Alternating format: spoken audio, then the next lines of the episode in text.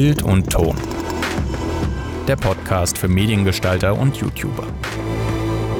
Mit Daniel und Fabi. Ich habe mir jetzt leider kein Intro überlegt, aber wir brauchen eigentlich auch überhaupt kein Intro, weil die Folge heute umso besser wird. Ich begrüße euch alle ganz, ganz herzlich zu einer neuen Folge von Bild und Ton, dem Podcast für Content Creator, YouTuber, alle, die es werden wollen und Medi Bildhos. Richtig. Hätte ich fast vergessen. Und ich begrüße natürlich wieder meinen Mithost, den Fabi. Hallo Fabi. Ey, was geht? Hello. Ey, was geht?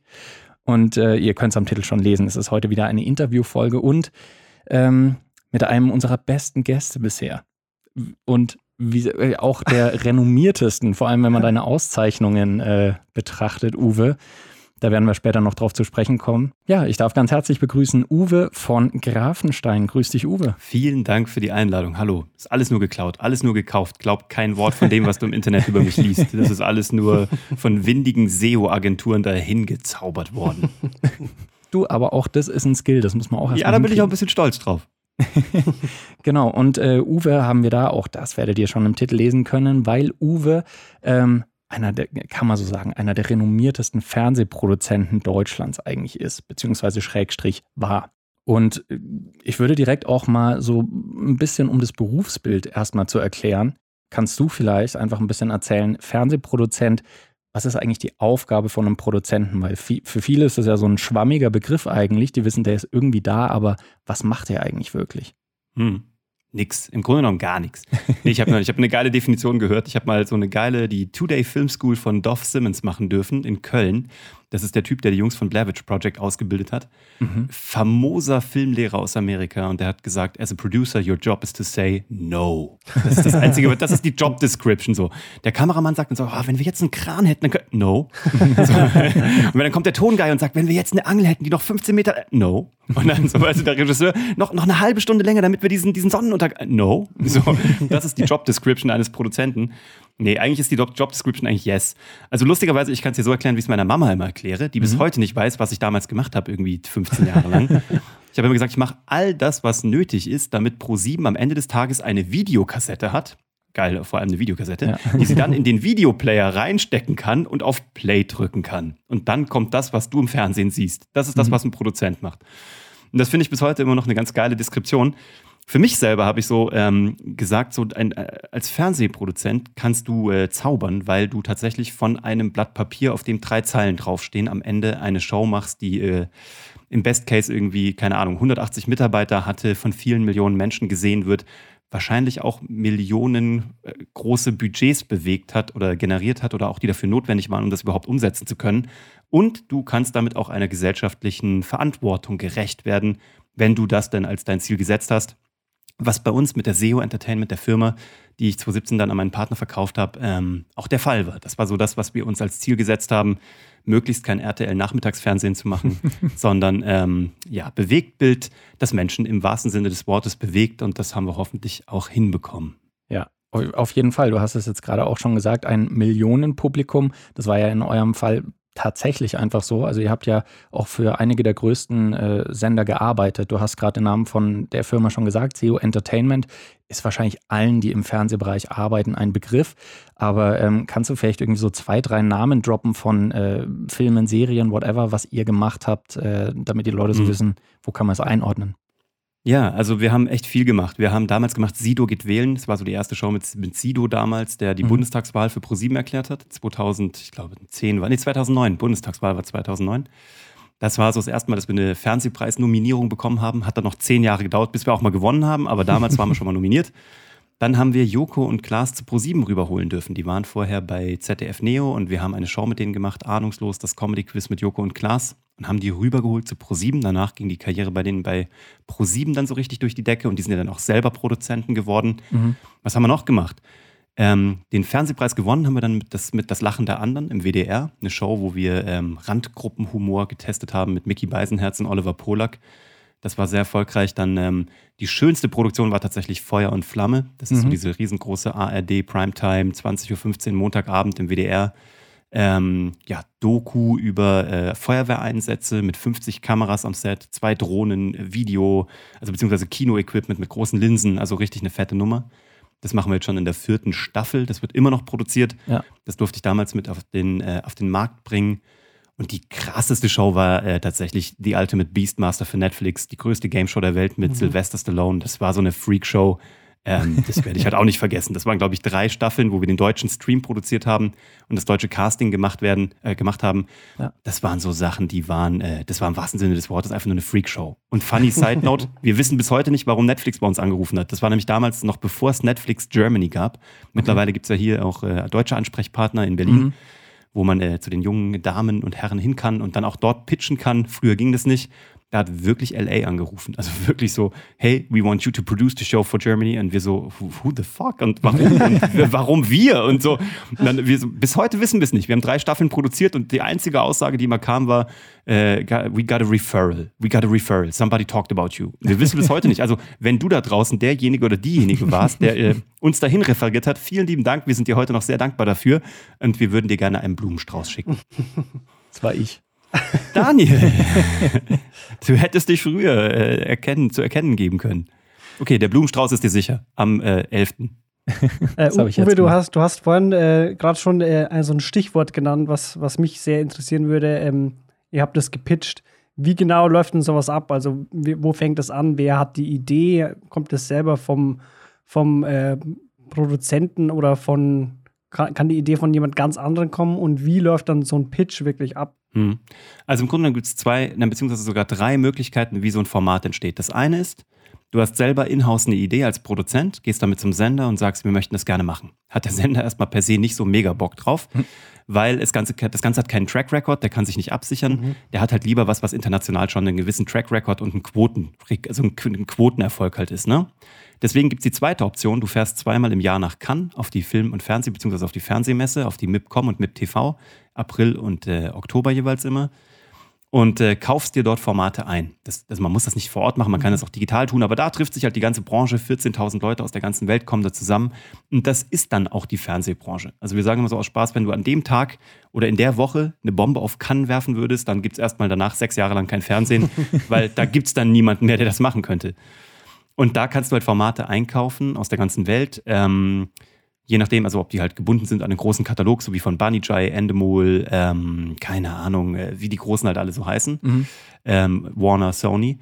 Es gibt aber ein paar Independents, wo du kaufen kannst und dann kannst du das anbieten beim Sender. Dafür zahlst du eine Gebühr, eine sogenannte Optionsgebühr, die dann meistens auch verrechenbar ist, wenn das Ganze in Produktion geht. Und dann gibst du halt 6, 7 Prozent von der kompletten Produktionsfee oder vom kompletten Budget, gibst du dem Erfinder. So, das haben wir auch ein paar Mal geschafft. Wir haben auch zwei, drei Formate ins Ausland verkaufen können. Und es ist halt ganz cool, weil solange das produziert wird, bekommst du immer 6, 7 Prozent. Mhm. Ein cooles passives Einkommen, das ist so Königsklasse. Ja. Dritte Möglichkeit ist, der Sender hat eine gute Idee und denkt sich, wir brauchen jemanden, der das in Deutschland für uns umsetzen kann. Und dann klingeln sie im besten Fall bei dir. Ist Mhm. uns am Anfang sehr oft passiert, weil wir uns ganz, ganz äh, tief in so eine Nische reingearbeitet hatten am Anfang, dass wir äh, sehr viel versteckte Kamera gemacht haben. Wir haben fast Mhm. jedes Candid Cam Format, was es so gab. Das war eben ahnungslos mit Joko und Klaas. Das war Freak für Pro7. Das war ähm, Benny Dorm Bastards, also beziehungsweise Old Ass Bastards. Das waren diese alten Mhm. Leute, die halt junge Leute auf der Straße verarscht haben. So. Das haben wir produziert. Ähm, boah, ich weiß gar nicht, wir haben so viel produziert mit versteckter Kamera. Wir waren tatsächlich irgendwann so der Go-To-Place. Es gab nur noch uns und Kimmich und Kimmich macht halt Verstehen Sie Spaß. Und das waren so die beiden Firmen, die versteckte Kamera gemacht haben. Das war so unser Entree. Und aus dieser Nische raus haben wir uns dann halt so überall reingegraben, worauf wir Bocken hatten. Das war so Comedy, Docutainment, am Ende auch Show, Quiz. Am Ende haben wir alles gemacht. Wir hatten sogar die Beteiligung einer Fiction-Firma in Frankfurt, mit der wir Sundance Film Festival gewonnen haben für einen großen Kinofilm, Bayerischen Filmpreis, äh, Moskau Film Festival, Tel Aviv, bla bla bla. Ähm, aber beziehungsweise wir haben sogar auch mit unserer Firma einmal Fiction gemacht. Wir haben die erste, den ersten in Deutschland voll animierten Cartoon gemacht, Deutsches Fleisch. Und es war, Funny Fact, eine ZDF-Neo-Produktion, aber es war die erste Produktion, die auf Deutsch von Netflix gepickt wurde. Und ähm, wo die, die die acht Folgen gekauft haben, waren acht Halbstünder. Es war echt geil. Komplett in Berlin gezeichnet, animiert gemacht. Auch eine coole Erfahrung. Aber das ist so, basically, die drei Wege gibt es, ähm, ein Format on-air zu bringen. Das Spannendste ist natürlich, selber zu entwickeln. Und da waren wir Mhm. sehr stark drin, weil wir am Anfang keine Kohle hatten, um diese Optionen zu kaufen. Wir sind Ja. halt als Newbies gestartet, so voll so die beiden Dudes, die irgendwie dachten, sie wären Produzenten, was wir noch lange nicht waren. Und ähm, trotzdem haben wir an so oft, an so vielen Türen geklopft, dass wir tatsächlich irgendwann dafür renommiert oder bekannt waren, dass wir eigene Formate entwickeln. Und das Mhm. war das, was irgendwie ganz geil ist. Ja, nice. Und du hast gerade schon gesagt, äh, diese Messe, wo man sich Formate einkaufen kann, ähm, da habe ich schon eine Story von dir mal gehört äh, zu einem mittlerweile sehr erfolgreichen Format, was lange, lange Zeit da einfach nicht weggegangen ist. Geil, die Resterampe. Masked Singer. Mhm. Legendary. Und das wollte, wollte niemand kaufen jahrelang. Nein, wir Okay. haben uns alle drüber lustig gemacht. Das war so ein koreanisches Format und wir so, ach, die Koreaner. Sollen die mal machen, weißt du, so ihre merkwürdigen Shows mit Puppen und so. und alle so, weißt du, so sich lustig gemacht. Na, wer lacht jetzt? Ich leider nicht. Mhm. Aber äh, Fun Fact, ich war auch der erste Produzent in Deutschland, der äh, Sing My Song gepickt hatte, also gekauft Oh. hatte. Ja. Ich hatte sogar Savior, aber damals war die Fernsehwelt leider noch nicht so weit. Also ich hatte das wirklich ein halbes Jahr. Ich habe dafür viel Geld ausgegeben, also der Adi und ich. Und äh, wir haben es probiert zu verkaufen. Savior war schon mit an Bord. Aber ähm, ist, ist glaube ich, erst zwei oder drei Jahre später dann tatsächlich hat sich irgendjemand beim Sender überlegt, wir machen das. Auch Mhm. übrigens so ein Beweis dafür, dass es keine alten Ideen gibt, keine schrägen Ideen gibt. Ist egal, ob sie aus Korea kommen und mit maskierten Sängern zu tun haben. ob es ein Format ist, was damals ganz klein war, so wie Sing My Song und jetzt ein internationales Top-Hit-Format ist. Oder aber das, wofür wir den Fernsehpreis bekommen haben, eben dieses ähm, Das Lachen der anderen im WDR, haben Mhm. wir acht Jahre lang angeboten. In Jahr drei unserer Firmenexistenz haben wir es angeboten. Ja, stimmt gar nicht, sieben Jahre haben wir es angeboten.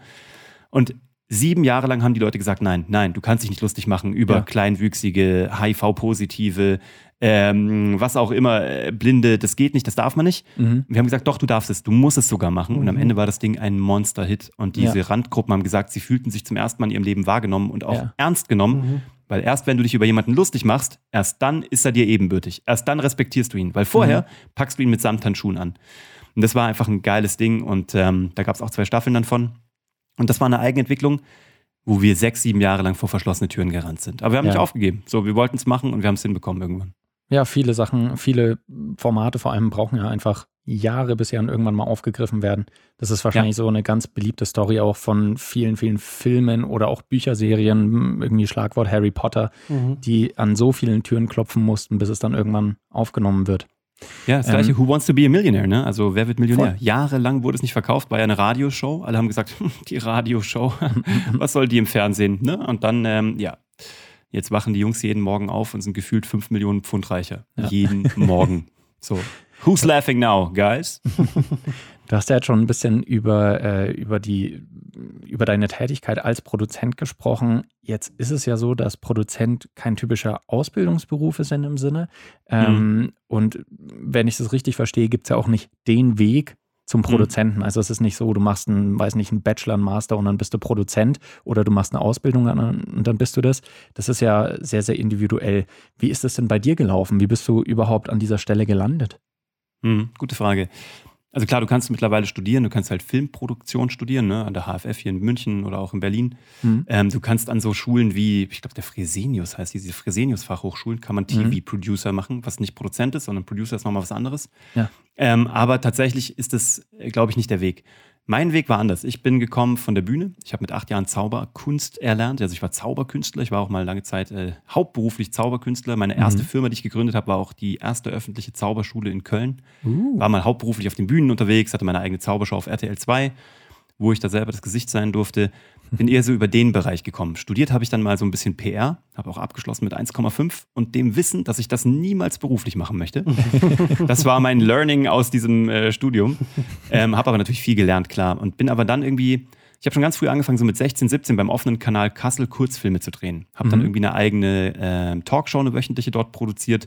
Das war halt noch Dreimaschinenschnitt, ne? Also wirklich, Ja. das war noch äh, nonlinearer Dreimaschinenschnitt und große Mühlen und so. Aber das haben die uns damals beigebracht. Das war for free. Da gab es ein Studio im äh, Kasseler Hauptbahnhof.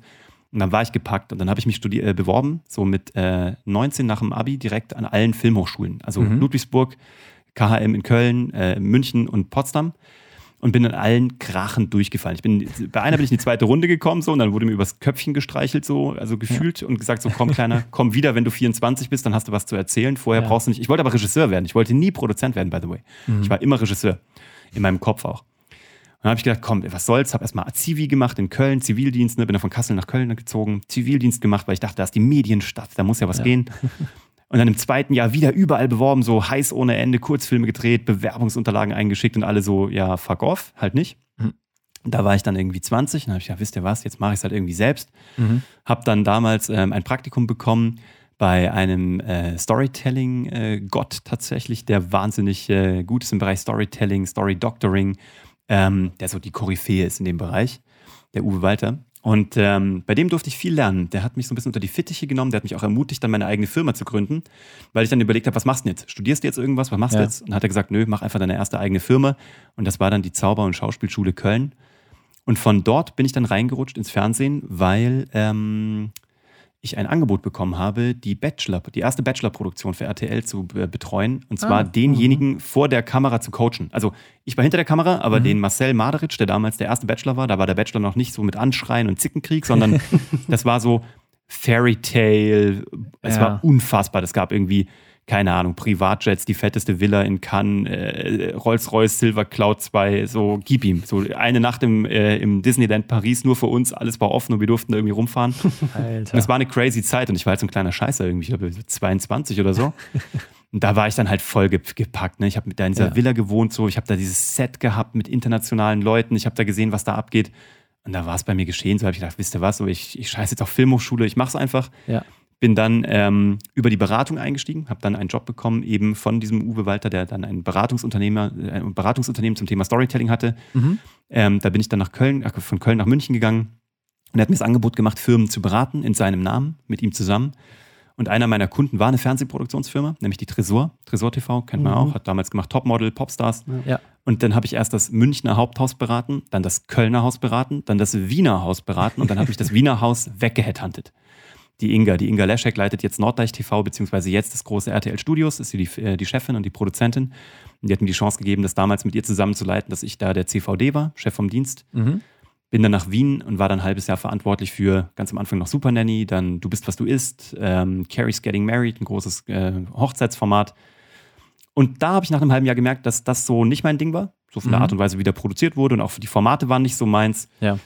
Und ähm, dann bin ich nach Israel eingeladen worden von oh. meinem dann späteren Geschäftsführer, also Geschäftspartner, dem Adi, mhm. der äh, Fernsehproduzent war, also beziehungsweise Producer war, noch die Vorstufe vom Produzent für eine große Firma, die GAT. Die haben so damals äh, die großen Shows gemacht für ARD, die haben alles mit Rudi Carell gemacht, alles was, äh, keine Ahnung, Herzblatt, also die sind so, die haben ja. Fernsehen erfunden, die Jungs, ja. ne? Der Gil und der Tubi. Dann saß ich mit ihm in Tel Aviv und habe ihm gesagt, mein Job ist Kacke. Und dann hat er gesagt, nee Mann, mein Job ist Kacke. Wir saßen so unter so einem Beduinenzelt, haben gebratene Hähnchenherzen am Strand von Tel Aviv gegessen. er war der Bräutigam to go sozusagen. Und ähm, das mein Job ist scheiße. Er meinte, nee, meiner. Und dann haben wir gesagt, weißt du was? Ey, wir rauchen jetzt eine Shisha, dann kündigen wir unsere Jobs und nach drei Monaten, wir wickeln alles ab, wir hinterlassen keine verbrannte Erde und dann machen wir uns unsere eigene, unsere eigene Company auf. Ja. Haben wir gemacht und dann haben wir die SEO gestartet, haben ein Jahr Vollgas gegeben und 4000 Euro verdient in einem Jahr, zu zweit. War nicht das erfolgreichste Jahr. Das war echt krass. Du, ja. und dann haben wir echt gesagt, so, du, also ich bin noch gleich fertig. Dann, also dann, dann gehen wir los sozusagen, dann geht's los mit ja. dem, was wir wirklich gemacht haben. Aber die Gründung ist halt echt äh, kennzeichnend, weil ja. es gibt nicht den Weg zum Produzenten. Du musst halt einfach dir, du musst dir holen, was du willst. So, anders geht's nicht. Produzent ist so vielschichtig. Produzent ist keine Ausbildung. Produzent macht alles. Also die mhm. Idee, die Finanzierung, das juristische, HR, äh, alles aufsammeln, wenn die Scheiße in den Ventilator geflogen ist und das tut sie jeden Tag, auch nachts um vier. ähm, also du bist Kindergärtner, weil du halt mit Promis zu tun hast, du bist, äh, du bist alles, du bist Hausmeister. Auf alle Fälle, wir haben ein Jahr lang durchgerockt, 4000 Euro verdient, haben gesagt, okay, was, der Adi kam zu mir, weil er dann gerade Vater wurde, mhm. hat gesagt, Uwe, wenn wir in den nächsten vier bis acht Wochen nichts reißen, dann müssen wir diesen Traum begraben, so, dann ist ja. vorbei.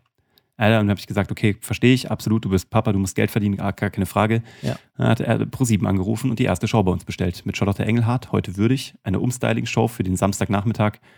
Äh, Look of Love, die hat den, wir haben das produziert für, darf man gar keinem sagen, 40.000 Euro die Stunde, was nichts ist. Also das war so mhm. 45 Minuten, 40.000 Euro gibt es gar nicht, also das ja. existiert gar nicht.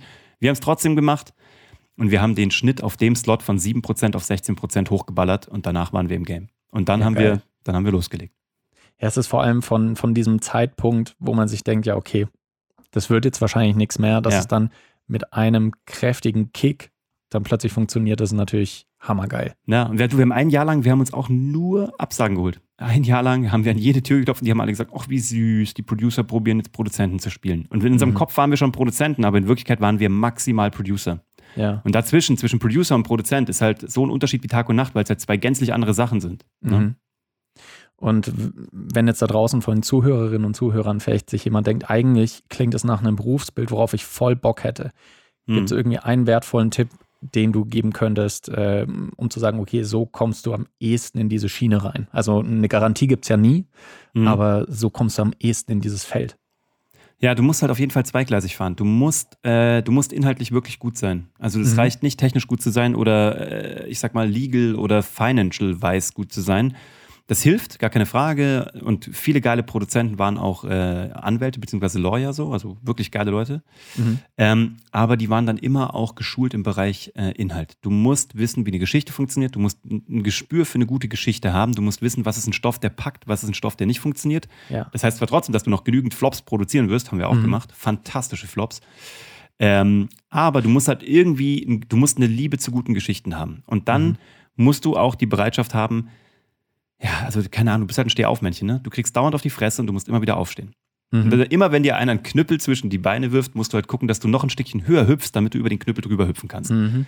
Und da musst du halt Bock auf Menschen haben. Du musst Menschen lieben. Ja. Weil die gehen dir so auf den Sack. Es ist so, du musst unfassbar viel Liebe für Menschen haben, weil du lernst unfassbare Leute kennen. Es macht Mhm. so Bock.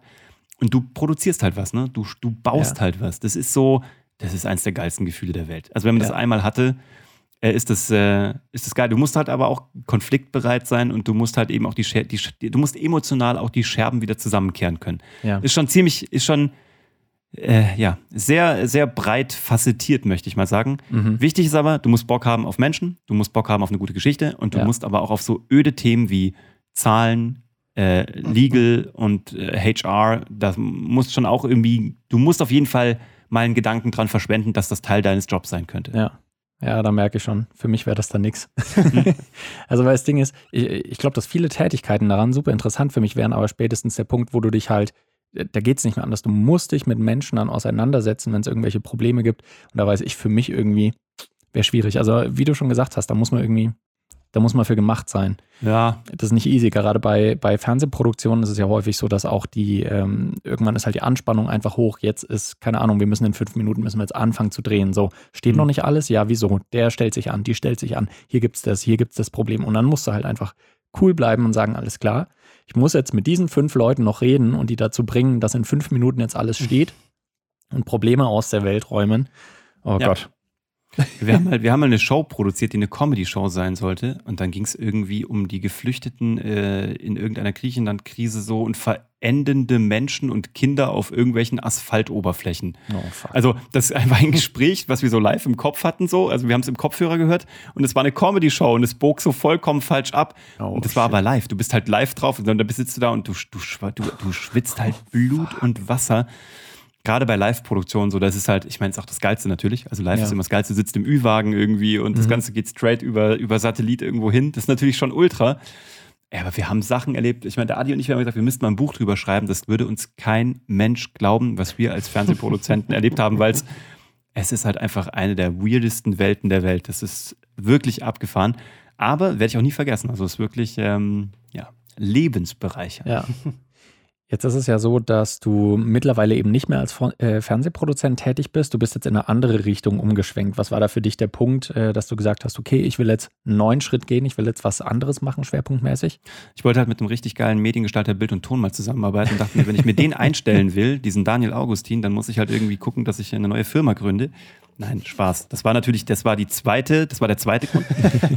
nee, ich habe dann, also ich habe schon gemerkt, dass ich dann irgendwann auch durch war. Wir haben dann den Fernsehpreis gewonnen, wir haben den Grimme-Preis gewonnen in Mhm. einem Jahr. Ähm, wir haben eigentlich alles produziert, wir haben für Netflix produziert. Ähm, ich hatte privat herausfordernde drei Jahre so im äh, familiären, gesundheitlichen Bereich und habe dann gemerkt, jetzt ähm, kann ich auch nicht mehr. So. Ja. Ich, meine Frau sagt immer schon, ich sage immer, ich war kurz vorm Burnout. Meine Frau sagt, ich war mittendrin. Ja. Ähm, es hat Spaß gemacht, aber es kam dann auch nichts mehr inhaltlich, weswegen ich mal gestartet bin, weißt du? Wir haben äh, Filme machen dürfen, also auch Kinoproduktionen, haben da Sundance, wie gesagt, gewonnen. Ja. Das war, also bis auf den Oscar haben wir irgendwie alles mitgenommen, so gefühlt. Ne? Also dann, Mhm. was, was, warum noch, weißt du? Also die nächste Quizshow, die nächste Rateshow, die nächste Comedy-Show, kann man machen. Konnte ich damals aber nicht, auch vom ähm, Energielevel her nicht mehr oder von der Anstrengung her nicht mehr. Und ähm, da war ich dann so 36, 37 und dann habe ich die Firma verkauft. Und dann Mhm. bin ich mit meiner Familie erstmal für ein Jahr nach Los Angeles gegangen. Und dann haben wir da am Strand gelebt. In, erst in Santa Monica, dann in Venice Beach. Und dann bin ich zurück zu meinen Wurzeln, zur Zauberei. Bin Mitglied geworden dort im Magic Castle, dort in dieser exklusiven Zauberervereinigung. Krass. Hab so gebondet mit meiner Vergangenheit und bin wieder so zurück zu mir gekommen. Und nach einem Jahr war ich wohl so unausstehlich, dass meine Frau gesagt hat, mach irgendwas, sonst schmeiße ich dich raus. Und dann habe ich gesagt, gut, dann mache ich einen Podcast. Ist ja einfach. Ich muss ja nur die, ich bin der Fernsehproduzent, ich muss ja nur die Videospur weglassen. Ja. dann habe ich einen Podcast gestartet, den Hashtag Happylist, und das ist dann relativ schnell sehr erfolgreich geworden. Apple hat das gefeatured irgendwie zwei, drei Monate als beachtenswert auf der Startseite. Dann ist der in die Charts eingestiegen, sehr gut. Du, und dann äh, war ich irgendwie in der Content-Produktion, aber auf einer ja. ganz anderen Ebene. Es hatte auch mhm. nie einen Business-Hintergrund. Hashtag Happylist ist immer nur für meine Liebe so entstanden. Ja. Und ähm, darüber habe ich dann die ersten Kunden bekommen, die gesagt haben, wir wollen das auch. Und dann habe ich erst realisiert, dass das, was ich weiß oder was du weißt oder was ihr beide auch wisst über das Thema Produktion, Medien, das wissen nur wir. Also das ja. wissen wirklich nur wir. Das weiß da draußen keiner. Auch fette Companies wissen das nicht. Auch fette Companies mit Marketing, äh, also mit Marketingabteilungen, They know shit. They know shit. Für uns ist das ganz normal, wie man guten Ton aufnimmt, wie man eine geile Story erzählt, wie man mhm. Kamera macht. Alles easy. Also ihr wisst es sogar noch besser als ich, weil ich bin weniger technisch unterwegs als ihr. Ihr wisst das viel besser als ich. Aber so dieses Grundverständnis für äh, multimediale Kommunikation hat da ja. draußen wirklich fast niemand. Auch wenn wir in der Generation YouTube, TikTok, Instagram, mhm. Reels, äh, you name it, auch wenn wir da leben, das Gros der Menschen hat halt keine Ahnung. Aber das Gros der Menschen ist dankbar, wenn du ihnen hilfst. Also habe ich sehr viele Anfragen bekommen, habe dann Menschen geholfen war dann viel auf der Bühne unterwegs, durfte viel darüber sprechen. Ich habe eine Keynote entwickelt, die heißt Business Magie, die sechs mhm. Grundprinzipien der Zauberei und wie du sie auf dein Business anwendest. Das war sehr erfolgreich. Geil. Und dann bin ich irgendwann über den Bernie gestolpert, äh, mhm. mit dem ich jetzt die Karl Hammer von Grafenstein gestartet mhm. habe.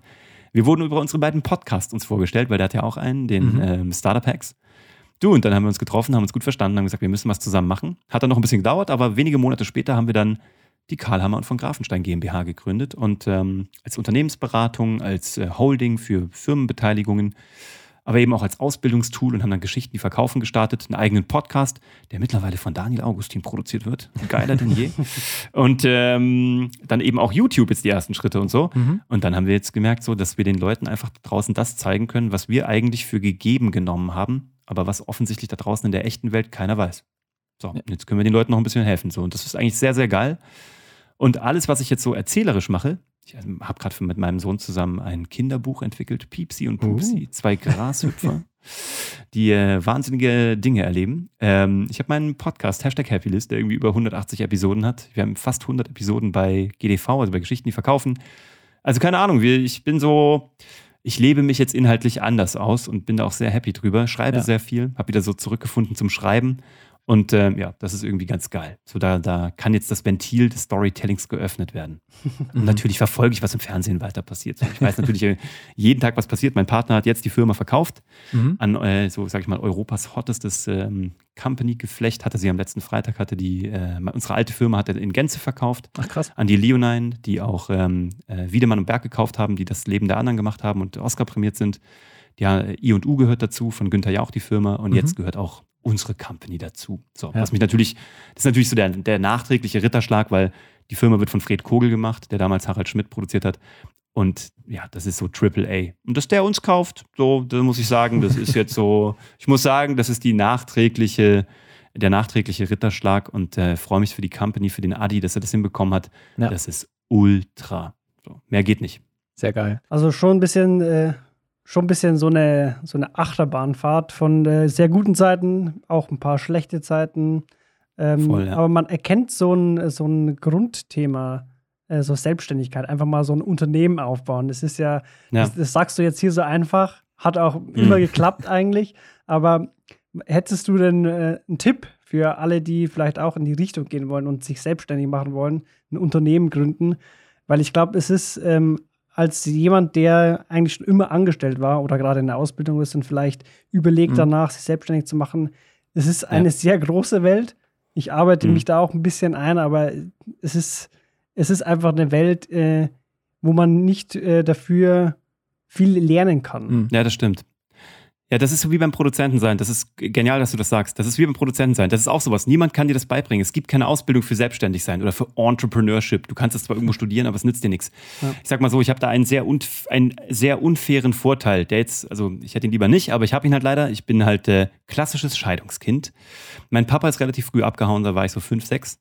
Und ähm, danach haben wir so von ähm, unter anderem der Sozialhilfe gelebt. Einfach weil da auch kein Unterhalt kam. Und deswegen war bei mir so, es gab nie ein Netz, also ich hatte nie so eine Social Security oder so eine Financial Security. Meine Mama hat uns mhm. mega so durchgebracht. Meine Mama hat unfassbar gerockt so. Ähm, mein Bruder und mich da so irgendwie durchgebracht. Aber es gab halt nichts. Also, wenn alle anderen irgendwie Australien-Austausch gemacht haben, war ich halt nicht dabei. So, also, und das war so, ähm, ich habe halt gewusst, wenn ich was haben will, muss ich selber machen. Deswegen habe ich mhm. mit 16 angefangen zu zaubern. Auf Altenheimpartys, auf äh, Kindergarten, Sommerfesten, was auch immer. Habe damit mein Geld verdient, ja. Dann, ähm, als ich meine erste Firma gegründet habe, die Zauberschule, die Magic Academy in, Köln, halt die Magic Academy Cologne, in meinem Kopf gab es gar keine Scheiterungsoption, weil ich ja. gar nichts hatte. Also ich mhm. hätte, ich hatte weder Vitamin B, noch einen Papa, der mich hätte auffangen können, noch Kohle, noch mhm. irgendwie ein Konto. So, es gab keine Scheiterungsoption. Das meine ich mit unfairer Vorteil. Ja. Wenn ich was mache, ist bei mir, ja, heute geht es mir gut so, ich kann mich nicht beklagen. Ich kann so meine Brötchen morgens bezahlen, alles okay. Aber ich sag mal so, diese Prägung von, sag ich mal, Financial Insecurity, so, die mhm. bleibt mhm. bestehen. Da kann ich machen, was ich will. Da kann ich noch fünfmal Therapie machen und irgendwie noch, keine Ahnung, mich irgendwo zu Bongo-Klängen rückwärts drehen. Das wird, das wird nicht weggehen. Da kann ich auch persönlichkeitsentwicklungsmäßig machen, was ich will. Ähm, und das, ich habe es einfach immer gemacht. Ich bin einfach immer all in gegangen. Ich hatte keinen Plan B. Ähm, und das hilft. So. Mhm. Und das Ding ist, was soll schon passieren? So, ganz ernsthaft, was zur Hölle soll passieren? Mhm. Im Worst-Case-Szenario, gerade in einem Land wie Deutschland. Ich meine, wir haben alle irgendwie eine Ausbildung, wir können alle irgendwas. Das ist so ein bisschen, wie sagt man so, äh, stolpern, in den Schmutz fallen, aufstehen, äh, Kleid abstauben und Krönchen richten. Ne? So, so. Und on to the next one. Ja. Aber das ist das Einzige. Und du musst halt Bock drauf haben. Ähm, du musst zwei Sachen drauf haben. Du musst A, Bock drauf haben auf das, was du tust. Du musst nur sicher sein, dass du es maximal zu 10 bis 15 Prozent tust. Der Rest ist Verwaltung. Das mhm. ist das, was die meisten Leute nicht checken, wenn sie sich selbstständig machen. Ja. Der Schauspieler, der Sänger, der Kameramann, was auch immer, der steht nur x Prozent, 10, 15, 20 Prozent der Arbeitszeit am Set und dreht, auf der Bühne und singt mhm. oder macht das, was er eigentlich sozusagen mhm. inhaltlich tut. Der Rest ist, keine Ahnung, jetzt gerade Corona-Hilfen beantragen. Ähm, weißt du was, äh, keine Ahnung, Abrechnung machen, äh, Finanzielles machen, äh, Nachschub klären, frag mich nicht, äh, Supply Chain organisieren. Mhm. Das ist das, was man checken muss. Das ist ja. das, was die Leute, was die meisten nicht packen oder wo sie merken, oh, das habe ich mir ganz anders vorgestellt. So, mhm. fair enough. Deswegen bin ich so ein Fan davon, als Sidepreneur zu starten. Nebenher was aufzubauen ja. und zu gucken, zuckt da was. Und ich sage immer so, es gibt diesen amerikanischen Spruch, get to dollar one quick. Also, mhm. Wenn du denkst, du hast ein geiles Produkt oder eine geile Dienstleistung, ja, okay, das ist in deinem Kopf. Das mag sein, vielleicht ist das auch so, aber we don't know yet. So. Also schmeiß ja. das Ding auf den Markt und wenn es bei Etsy ist oder mit einem ja. eigenen Shopify-Store oder du dich irgendwo for free irgendwo an einem Set anbietest, ich habe keine Ahnung. Und wenn einer sagt, okay, Dude, das ist geil, so, hier kriegst du eine Semmel und ich zahle dir auch 3,50 Euro, dann hast du deinen ersten Dollar verdient. Dann gibt es dafür wahrscheinlich einen Markt. Ob ja. der dann noch groß genug ist, werden wir sehen. Ob du durchhältst, keine Ahnung. Ähm, aber Get to Dollar One Quick. Und vor allem Fail Fast. Finde ich auch so einen geilen Rat. Immer diese ganzen Ami-Sprüche. Ich sage sag immer, jetzt wo ich auf die 40 zugehe, wird mein Leben wie so ein Kalenderspruch. Ich, ich, die, das Schlimme ist, dass die aber leider alle wahr sind, je älter man wird. Das ist echt schlimm. Jetzt bin ich Vater und werde 40 und äh, mein Rücken ist auch schon ein wenig am. Nein, Quatsch, also alles gut. Aber ähm, nein, das wird alles tatsächlich total billo. Diese Wahrheiten sind leider wahr. Fail fast. Wenn du, mhm. also das Schlimmste beim Unternehmertum ist, wenn du Leute siehst, die einfach nicht absteigen können vom toten Pferd. Die einfach sagen, ja. jetzt mache ich noch das, jetzt mache ich noch den Move, jetzt mache ich das noch, jetzt leihe ich mir noch Geld von Oma Elfriede und die 16.000 Euro baller ich auch noch rein. Und du guckst ihnen dabei zu und du fasst dir den Kopf und denkst dir, Mann, das Pferd ist tot, steig einfach ab. Du bist damit mhm. gescheitert. Das ist auch überhaupt kein Problem. Steig einfach ab, mach ein ja. neues Business. Geh zurück erstmal, lass dich nochmal zwei Jahre festanstellen, füll die Bank wieder auf und dann reitest du neu los auf einem neuen Pferd. Wo ist das Problem? Ja. Das ist das Ding. Also das eine ist, check, dass du halt nur 10 bis 15 Prozent von dem tust, was du wirklich tun wirst. Und das andere ist, ähm, auch da, ja, Resilienz, ne? Du musst halt eine verdammte Resilienz aufbauen, weil das mhm. wird halt leider alles am Anfang nicht klappen. Wir haben ein Jahr lang, wir fanden uns so geil, Mann. Wir hatten fette Jobs, wir waren fette Producer, wir kamen echt vom hohen Ross, wir hatten fette ja. Kohle, wir haben echt gut verdient. Ja, haben wir ein Jahr lang rumgemacht und 4000 Euro verdient. So. Mhm. Und das tut halt weh. Das macht halt auch was mit deinem Ego. Und wenn dein Ego da nicht irgendwie ausgebildet für ist oder sich währenddessen mit mhm. ausbildet, weil von keinem von uns ist das so stark am Anfang, ja. außer du hast eine Wahnsinnskindheit gehabt. In der Regel ist die nicht so krass. Ja. Ähm, oder das Ego nicht so krass und da musst du halt einfach immer wieder aufstehen. So. Und deswegen musst du wissen, wofür du das tust. Und am Anfang war es bei mir, ich habe mehrere Phasen durchlebt. Ich hatte so eine Phase, da habe ich es für Geld, Autos und teure Uhren gemacht. Bin ich auch ganz mhm. fair. Also, weißt du, und Sneakersammlung. Ich hatte irgendwie so ja. gefühlt so 36 Paar irgendwie Air Max 1er und so. Und wer weiß gar nicht, die Jordans, äh, ja, über die Jordans wollen wir nicht reden. Anderes Thema. ähm, und dann waren es, ja, ich, also das war klar, es waren Uhren, das waren Autos, das war irgendwie geile Restaurants und das war dieses Ding so, äh, der Fernsehproduzent und so. Dann später ist es halt irgendwie, um die Frauen zu beeindrucken. Dann hat man die irgendwann gefunden. meine hat sich davon nicht blenden lassen, aber ähm, meine hat mich auf den richtigen Weg der Tugend zurückgeführt. Ja. Ähm, und dann irgendwann ist es Familie. So, und je also ja. wir hatten einen guten Freund von mir, der ist jetzt ähm, Ende 70. Und der mhm. hat mir mal gesagt, so, Männer ohne Kinder sind wie junge Hunde, die auf der Wiese tollen. Männer mit Kindern stehen wie bis oben bewaffnete Ritter mit einer glänzenden Rüstung vor der Höhle und passen auf, dass nichts passiert. So. Ja. Und deswegen sagt man, dass Männer zwischen 35 und 45 angeblich das größte wirtschaftliche ähm, Schaffenspotenzial haben. Mhm. Und ich würde behaupten, da ist was dran. Also vorher ja. war das so Spielen, es hat alles geklappt und war geil und ich war der coole Fernsehproduzent mhm. und je. Und das hat ja auch was, hat ja auch was mit Selbstidentifikation zu tun. Ne? Ja. Wie siehst du dich? Wie willst du dich auch sehen? Mhm. Das Ding bin ich geritten. Mittlerweile sind die Uhren auch alle wieder verkauft und so. Und das war auch alles eine gute Zeit. Und ich will das auch nicht missen. Das war oberflächlich und auch schön. Ähm, aber irgendwann wurden dann andere Sachen wichtig. Und das ist, glaube ich, ein Punkt, und ich glaube, du hast es vorhin gerade gesagt, ähm, das Motiv, warum du das tust, kann eigentlich nur Freiheit sein. Mhm. Es gibt auch diesen weiteren, noch der letzte dumme Spruch für heute. Selbstständige arbeiten lieber 80 äh, Stunden die Woche für sich als 40 Stunden für einen Chef. Und da ist wahnsinnig viel dran. Aber es ist halt die Freiheit. Du kannst es halt tun, wann du willst. Auch wenn es viel mehr Arbeit ist, auch wenn es richtig abfuckt und richtig nervt. Aber bei mir ist es tatsächlich dieser Freiheitsdrang. So. Und so war es aber auch tatsächlich, also keine Ahnung, Daniel muss das irgendwann mal in der Retrospektive für sich bewerten. Mhm. So sehe ich aber auch irgendwie das Thema Führung. Also in, zum, ja. in Hochzeiten hatten wir 180 Menschen gleichzeitig. Über die Jahre hatten wir bestimmt 1000, 1200 Mitarbeiter, die wir da durchgeschleust haben. Ähm, die längsten waren bei uns über, über 10 Jahre, sind mittlerweile sogar fast 14 Jahre dabei, also, mhm. 13 Jahre. Ähm, so, darum geht's. Also, das musst du auch, wenn du, wenn du es verstanden hast, irgendwann musst du auch als Chef das deinem Mitarbeiter in einem solchen Konstrukt der Festanstellung irgendwie ermöglichen. So. Also, das, glaube ich, ist der Trick. Weil, kommen wir nochmal zurück, letzter Schlenker zum Thema Film und Fernsehen. Es ist ein verdammter War for Talents da draußen. Jeder will ja. die geilsten Talente. Es gibt fast keine. Ganz schwer. Also, es ist sau schwer, gute Talente zu finden, erzählerisch, technisch, mhm. weil, ähm, klar, du kannst eine Ausbildung machen, du weißt jetzt irgendwie, wie du den Hardest Recorder irgendwie so bedienst, aber ob du deswegen ja. einen geilen Ton machst und verstehst, mhm. wie du das nutzt, keine Ahnung. Eine Kamera kann rein theoretisch meine Oma bedienen, aber keiner von denen, also meine Oma hat noch nicht die Skills von Michael Ballhaus, äh, Gott hab ihn selig. Ist der? Ich glaube, der lebt, der ist, glaube ich, verstorben, ne? Also Gott hab ihn selig. Also wirklich so, ne, also, oder Janusz Kaminski, diese großen hier, also diese, die wirklich, wirklich Götter so, ja. Mhm.